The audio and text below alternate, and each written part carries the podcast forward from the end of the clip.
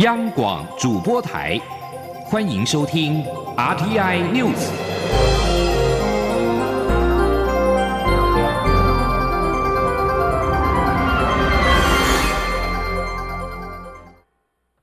各位好，我是主播王玉伟，欢迎收听这节央广主播台提供给您的 RTI News。今天是二零二一年一月三号，新闻首先带您关注。行政院宣布各地反来自治条例无效，国民党计划联合执政各地方政府申集体申请释宪。对此，国民党文传会副主委郑兆兴二号表示，各地方政府与议会正在密切协调，因为情况不一，各地做法也会不同，但是党中央会就各地情况统一提供建议。另外，串联县市市县也可能与护食安公投二阶联署结合。对于有地方政府不服中央宣告乙型受体素零检出地方自治条例无效，你提起视线。行政院秘书长李梦燕二号表示，行政院在宣告之前，在法律攻防上做过了很严谨的评估，对此有绝对的信心。李梦燕再度强调。地方政府应该依法行政，如果执意强制开罚，对于违法的行政处分，受罚的业者可能会提起行政救济及国家赔偿等，还请地方首长三思。前天记者王维婷的采访报道。行政院宣布各地方政府的反来自治条例无效，包括台北市、新北市和台中市等县市都酝酿释宪。媒体报道，国民党将串联各执政县市，统一申请释宪。对此，国民党文传会副主委郑兆兴二号表示，党中央询问各执政县市的态度，大多数赞成提出释宪，但是因为各地情况不一，自治条例规范也不同，国民党支持地方申请释宪，不论。是集体提出或是各自提出，都是一样的意义。郑兆兴表示，目前各地方府会正在密切协调，待各地将府会的共识送到党中央后，国民党会统一因地制宜提供建议。郑兆兴说：“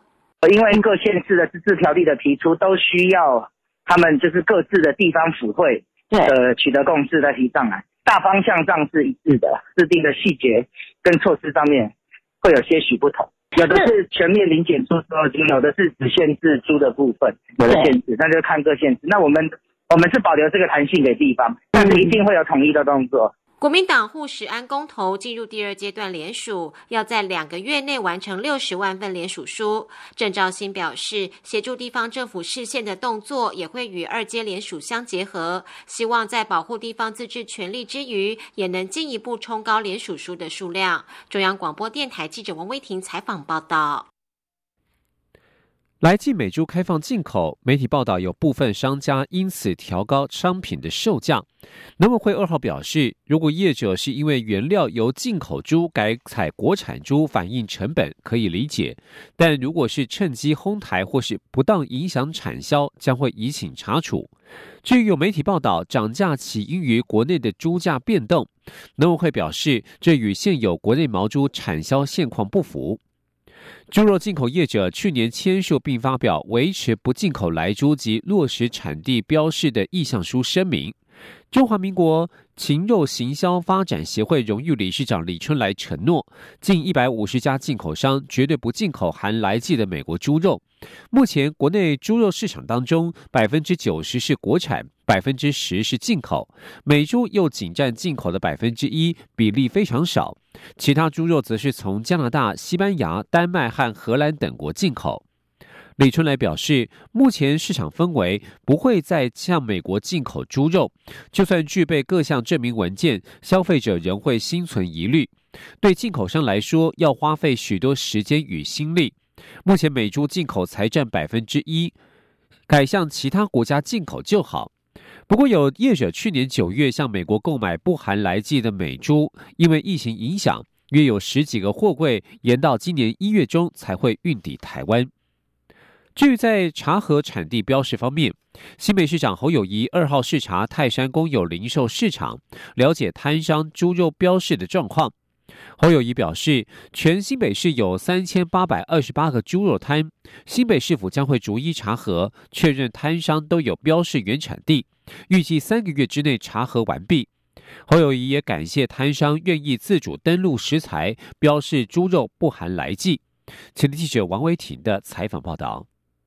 含莱克多巴胺的猪肉正式进口台湾。新北市长侯友谊视察购物中心无来美食示范区后，二号一大早又到泰山公有零售市场视察猪肉摊商标示情况。侯友谊逐一走访各摊商，问候贩卖猪肉和相关产品的摊商，也询问摊商标示的情况。只见到猪肉摊上挂满了农委会台湾猪、新北市不含来记的标章，摊商也清楚标示猪肉原产地。侯友谊表示，泰山公有零售市场六十六摊猪肉摊已经全部标示原产地，有些摊商愿意自主标示是否含有来记，更上网登录食材，他非常感谢。侯友谊表示，全新北三千八百二十八摊猪肉摊，市府将逐一查核，预计三个月查核完毕，确保市场摊商清楚标示猪肉原产地。侯友谊说：“尤其很多的摊商自己标示，写着含莱克多巴胺或是不来，甚至把外国的进口商也标示出来。那新北市有三千八百二十八摊。”我们都会逐一来做查核，到今天已经查核五百摊，我们在三个月里面一定把三千八百二十八摊全部查核完毕，让民众了解所有的摊商都会把原产地标示出来。至于含来或不来，我们鼓励大家到网站自主登录。在来猪正式进口后，传出有使用台湾猪的便当店要涨价。侯友谊表示，一般的物价波动可以理解，但是若有摊商趁来猪进口后哄抬物价，他会请新北消保官掌握情况，绝不宽待。在行政院宣布地方反来猪自治条例无效后，各地议会酝酿提出视线，但是新北市政府和新北市议会对于后续的救济方法尚无共识。对此，侯友谊表示，相信新北市议会为了民众的健康，会积极面对提出视线，而新北市政府该做的也一定会去做。中央广播电台记者王威婷采访报道。继续关心的是财经消息。加密货币比特币在二号飙涨至历史新高，首度突破了三万美元。根据彭博汇编的资料，比特币在二号上涨超过百分之六，一度突破三万八百二十三点三零美元。比特币在去年十二月十六号才刚突破两万美元的关卡。法新社报道，位于德国的分析师恩登指出，反映购买比特币的风险未纳依然是难以撼动，接下来可能还会出现更多历史新高。问世才十二年的主要加密货币比特币，自去年三月以来宛如流星般窜升，当时的价格仅为五千美元。而线上支付巨擘 PayPal 在宣布它将让货币持有人使用加密货币之后，也助长了比特币的涨势。由于新型冠状病毒肆虐全球，以及全世界处于金融宽松的背景之下，投资资金加速流入比特币市场。有鉴于加密货币崛起以及全球使用现金的人数不断减少，一些中央银行陆续宣布，也打算推出银行背书的数位货币。中国最近对蚂蚁集团和阿里巴巴整肃祭旗，全权冲着创办人马云而来。这位中国电商教父向来高调放炮，语出惊人。他养出家大业大，但也让中国芒刺在背的金融巨兽。如今王朝大厦一朝寝，跌落神台的马云要学习的不是新知，而是如何闭嘴当个凡人。请听以下的专题报道。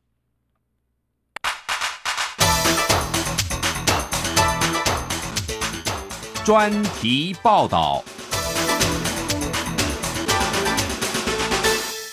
英文教师出身的马云，在一九九九年创办了阿里巴巴网站，从此展开了纵横中国电商之路。特别是淘宝网以及电子支付平台支付宝，改变了中国人跟金钱打交道的模式。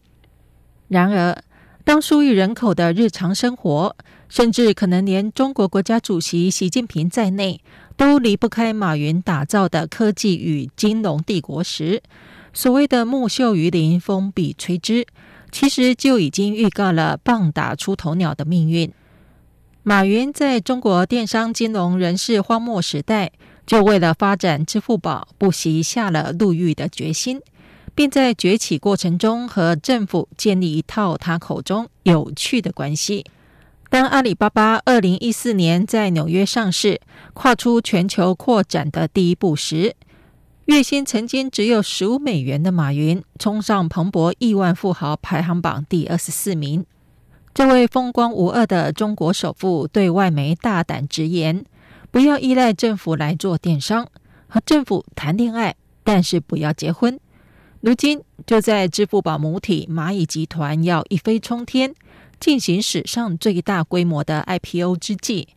马云十月二十四号在上海外滩金融峰会痛批中国金融业还是青春少年，缺少健康金融系统，旱的旱死，老的老死。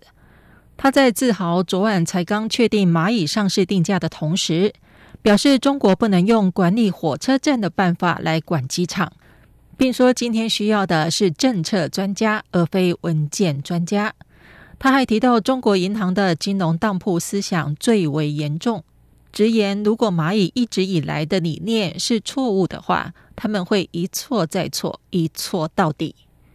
在马云这场用他自己的话说。就是要不要来讲？坦白说，我也很纠结的。高调放炮一周之后，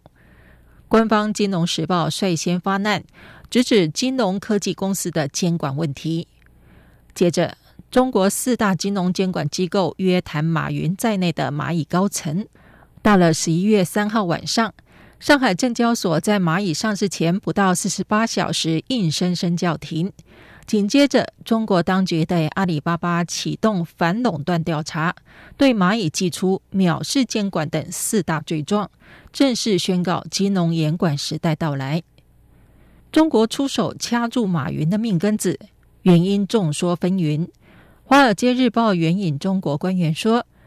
在马云公开批评中国监管系统后，习近平就亲自决定终止蚂蚁 IPO。《纽约时报》则发出这是中国官方向私营企业发出警告的报道。至于新华社，则发表“话不可随口，事不可随心，人不可随意”的文章。《人民日报》提出“不以规矩不成方圆”的说法。而蚂蚁落难也确实起了杀鸡儆猴的作用。网易就宣布，明年四月起将关闭旗下金融理财工具有钱 APP。退出金融科技服务市场，避免成为下一只蚂蚁。其实，如果说马云是因言获罪的话，他既非空前，也不会是绝后。中国地产大亨任志强就因直言不讳批评习近平是小丑，触怒中共当局，在二零二零年九月遭判处十八年有期徒刑。这位前华远集团的董事长。被控盗用近五千万元人民币，而且对贪污、受贿和挪用公款认罪。包括欧洲联盟、美国、日本、澳洲等国驻中国大使馆都曾经对他的案件表达关切。马云曾说：“阿里巴巴是个好名字，而且从 A 开始，永远是第一位。”他也曾不可一世的预言：阿里巴巴可以维持一百零三年的企业寿命。横跨三个世纪，如今大象踩下的蚂蚁是否难逃一死？或是风声鹤唳后，阿里巴巴科技终将回归科技，蚂蚁金融终将回归金融？无论如何，就如同马云在十月那场或许是最后一次的公开狂言中所说的：“当年赤壁之战，曹操提出了最早的航母思想。”但一把火让中国一千年来再也没人敢去想航母。一旦想到这把火，谁还敢去创新？这是一个错误消灭一个时代的创新。而马云的命运或许能回答：中国未来还有谁敢去创新？以上专题由吴宁康编撰播报，谢谢收听。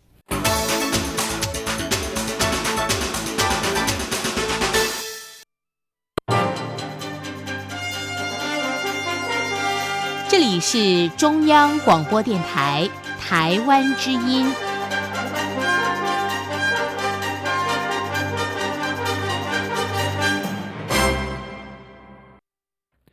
各位好，我是主播王玉伟，现在时间是上午的六点四十五分，欢迎继续收听新闻，关心国际疫情。日本经济再生大臣西村康仁二号表示，在与东京都知事小池百合子以及临近东京的神奈川、千叶与埼玉等三县知事于东京会面之后，面对近来疫情急剧升温，一都三县的四位知事预请政府宣布紧急事态宣言，以对抗创下新高纪录的 COVID-19 确诊病例。不过，日本首相菅义伟先前一直拒绝再度实施紧急事态宣言的呼吁。他预定四号发表公开谈话。日本目前主要是仰赖企业和商店自发性的关门，以及民众减少出外出旅游，尽量待在家里，来共同对抗 COVID-19 疫情，而非严格的封锁措施。而在德国，商店从上个月十六号起全面歇业，各级学校也停课。除了医院和贩卖民生必需品的超市和药局仍继续营业之外，公共生活几乎停摆。封城措施横跨了整个耶诞和新年假期，预计实施到一月十号。目前疫情最严重的东部萨克森邦，过去七天新增确诊人数将近四百人。现在要求封城令的呼声不绝而不绝于耳。德国总理梅克尔与地方的十六位邦总理在五号将开会讨论是否延长封城措施。英格兰公共卫生署日前建议，如如果与接种第一剂相同的新型冠状病毒 COVID-19 的疫苗无法取得，那么施打当地可获得的其他疫苗，以完成接种第二剂的疫苗计划是合理的做法。《纽约时报》对此报道，此建议抵触了美方的指引。美国传染病专家福奇一号表示，他不同意英国这样子的做法，也就是延后施打第二剂的辉瑞和 BNT 疫苗。福奇向美国有线电视新闻网表示，美国不会追随英国的脚步，将会遵照辉瑞与德国 BNT 的指引，两剂疫苗间隔三周施打。英国为了尽可能让更多人接种第一剂疫苗。先前宣布延长施打辉瑞药厂与 BNT 新冠病毒第二剂型疫苗的间隔期，由三周延长到最长十二周。英格兰公共卫生署免疫接种负责人兰西表示，并不建议混用不同的疫苗，只有在例外的情况之下这样使用。而在国内的防疫措施方面，近来。相继传出有自主健康管理者违规参加跨年活动，被中央流行疫情指挥中心透过天网所掌握。不过，天网也遭到质疑是否全民监控。对此，指挥中心发言人庄仁祥二号表示，将把天网证明为电子围篱二点零，并强调只针对居家检疫、隔离、自主健康管理进行监测，并非针对全民。前天记者刘玉秋的采访报道。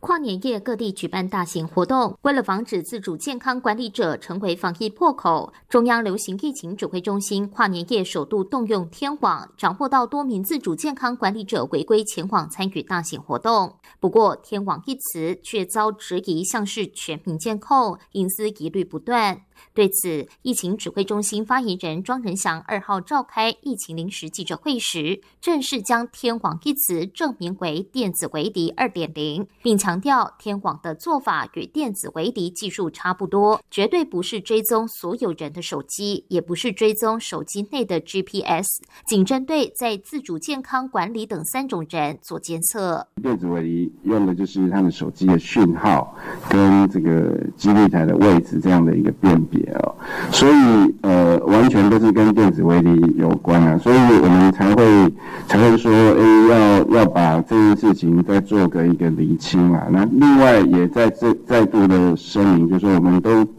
只有针对呃法律授权的哦，就是呃这个所谓的呃居家隔离、居家检疫跟自主健康管理的人，我们才会做这样的一个一个监测。至于电子围篱二点零措施是否有明确法源，庄仁祥表示，过去针对居家检疫、居家隔离者实施电子围篱时，法制组就已经深入研究，确认根据《传染病防治法》可进行相关防疫措施。因此，后续延伸到自主健康管理者，也是以《传染病防治法》的规范。庄仁祥也指出，一旦侦测到有违规者出没在大型活动周围，会先劝离，但是否开罚，则是由地方政府决定。这部分尊重地方政府。不过，庄仁祥也呼吁民众参与大型活动要携带手机，配合落实实名制，但仍可能会有漏网之鱼，因此欢迎民众检举。中央广播电台记者刘秋采访报道。中央流行疫情指挥中心二号公布，台湾新增六例境外移入武汉肺炎 （COVID-19） 确定病例，分别是从美国、菲律宾、英国及印尼入境。总计目前已经有八百零八个确诊病例。至于新党呼吁政府要建立两岸的防疫泡泡，恢复小三通航线，指挥中心发言人庄仁祥表示，国际疫情仍然严峻，中国还有疫情，目前不适合实施防疫泡泡。前天记者刘玉秋的采访报道。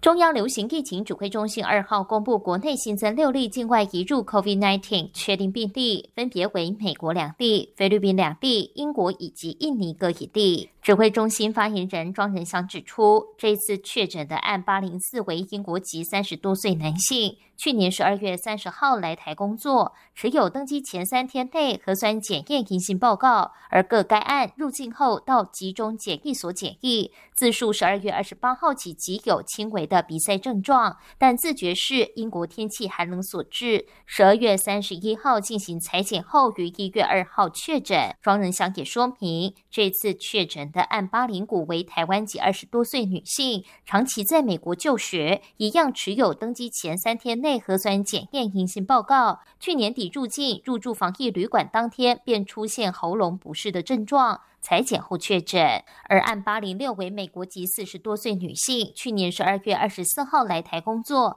入境时并无不适症状，但在去年十二月二十九号居家检疫期间出现全身倦怠、嗅觉异常以及腹泻等症状，同样裁剪后确诊。至于案八零七、八零八，则为菲律宾籍三十多岁女性移工，案八零九为印尼籍男性船员，虽然都持有登机前三天内核酸检验阴性报告。告入境迄今均无症状，但八零七、八零八检疫期满前裁检后确诊，按八零九则是自费裁检后确诊。另外，二零二一年是两岸小三通届满二十周年，新党呼吁政府基于返乡人道立场，应协商建立两岸防疫泡泡，以金门为据点，恢复小三通航线。对此，庄仁祥表示，小三通部分已超出指挥中心所能规划的政策。至于目前全球疫情仍相当严峻，还不适合实施防疫泡泡。主要是因为目前全球的疫情都还是相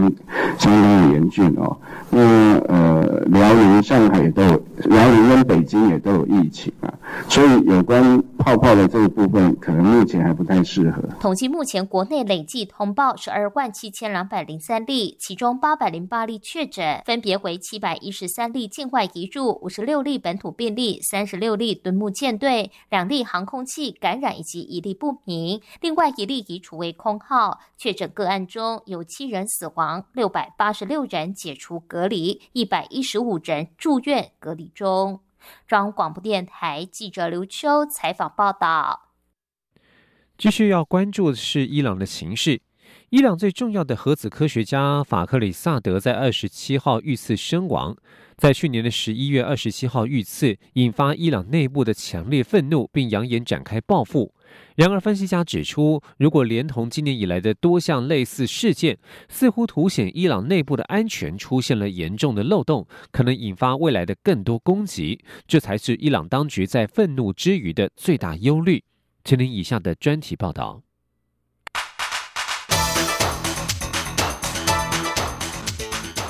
专题报道。被称为是伊朗核子计划之父的科学家法克里萨德，在去年十一月遇刺身亡。伊朗举国愤怒震惊，从最高领袖哈米尼到总统鲁哈尼以及国防部长哈塔米等人都同声谴责以色列是刺客，更指责美国就是幕后黑手，而誓言要采取报复行动，并且表示可能要攻击以色列港口以及退出伊朗核子协议和禁止核子扩散协议等等国际条约来作为报复。而分析家指出，这起事件已经暴露伊朗的安全出现了严重的漏洞，这是伊朗应该要加强防范的地方。根据路透社驻德黑兰分社的负责人哈菲季，他指出，这起事件暗示了伊朗安全部队可能已经遭到渗透，甚至伊朗已经变得更容易遭到进一步的攻击。而在法克里萨德遇害之前，伊朗事实上在去年已经发生过另外两起重大的安全失误，包括伊朗大批的核子档案失窃，以及纳塔兹铀浓缩厂的新建厂房失火。一些伊朗官员说是遭到了网络破坏，而以色列没有对这些事件发表评论。但是以色列过去曾经坦诚采取秘密的行动来收集伊朗的核子情资。在二零一八年，以色列总理尼坦雅胡就曾经宣布，以色列已经从伊朗偷偷运出了重达五百公斤有关伊朗秘密核武计划的十万份书面以及数位档案。而这次伊朗重要人物遭到刺杀，是不是代表伊朗已经被发现了致命的弱点呢？法克里萨德是自从二零一零年以来，伊朗第五位遭到针对性攻击而遇害的核子科学家，同时也是去年第三位遭到刺杀的伊朗重要人物。去年一月初的时候，伊朗革命卫队精锐的圣城部队指挥官、伊朗最高将领苏雷曼尼，他就在伊拉克遭到了美军无人机的炸死。在八月的时候，盖达组织二号领导人物阿卜杜拉也在德黑兰遭到以色列特工击毙。根据安全专家是指出，伊朗的敌人可能已经找到了伊朗的致命弱点。伊朗前国防部长、担任哈米尼军事顾问的德甘准将，他在伊朗国营电视台就受访指出，法克里萨德是因为伊朗的安全结构遭到渗透而遇害的。而事实上，隶属伊朗精锐革命卫队的安全部队也被称为是贴身保卫部队。他们被指派的任务就是担任高级文武官员的随身护卫或者是安全人员。在法克里萨德的坐车，去年十一月的大白天，在德黑兰附近的公路上遭到攻击而伤重不治之后，一位伊朗的安全官员就向路透社表示，刺客显然是握有法克里萨德他行动的详细情报。这也明显是安全上的漏洞，应该要查明是不是安全人员当中有间谍存在，同时找出这个破口，这对伊朗安全部门是至关重要的。不过，有关渗透的这个部分，官方的说法出现了矛盾。即使是有关法克里萨德遇害的经过，伊朗官方出现了相互矛盾的说辞。这是在他刚遇刺之后，目击者向国营电视台说，有一辆卡车爆炸。随即有一群枪手对法克里萨德的坐车开枪，但是事隔两天，伊朗最高国家安全委员会的秘书夏卡尼却向国营电视台说，攻击法克里萨德是一项非常复杂的行动，是以遥控方式启动电子设备，而且没有人在场。政治风险分析公司欧亚集团的资深分析师罗姆他表示：“我们不知道这些所谓人造卫星、遥控卡车、机关扫射的报道是不是真的。但是对德黑兰来说，这达成了两个目的，也就是将刺杀行动描述的非常复杂，是要转移当局的难堪；另外，也是在显示他们多快可以破案。”英国智库布莱尔全球变化研究所伊朗问题专家阿拉比他表示，法克里萨德如何遇刺出现矛盾的说法，但是可以确定遭到了某种程度的渗透，而这也是最让伊朗担忧的地方。而伊朗现在的安全出现了漏洞，不过伊朗和美国的关系仍然是受到外界的关注。伊朗最高将领苏雷曼尼遭美国击杀将届满一周年，德黑兰与华府近日都调动军队，并且相互警告不要轻举妄动。现在波斯湾的紧张情势再度急剧升高。根据独立新闻媒体中东之眼报道，美国国防部本周稍早指出，情资显示伊朗可能计划针对美国资产进行攻击。德黑兰对此予以否认，并且指控华府步步进逼，欲招惹伊朗采取行动。外界批评美国总统川普政府企图在执政数周找理由对伊朗的军事冲突，借以破坏总统当选人拜登重返伊朗核子协议的计划。拜登已明确表明有意和德黑兰协商结束华府长达四年的最大施压策略。以上新闻由王玉伟编辑播报，这里是中央广播电台台湾之音。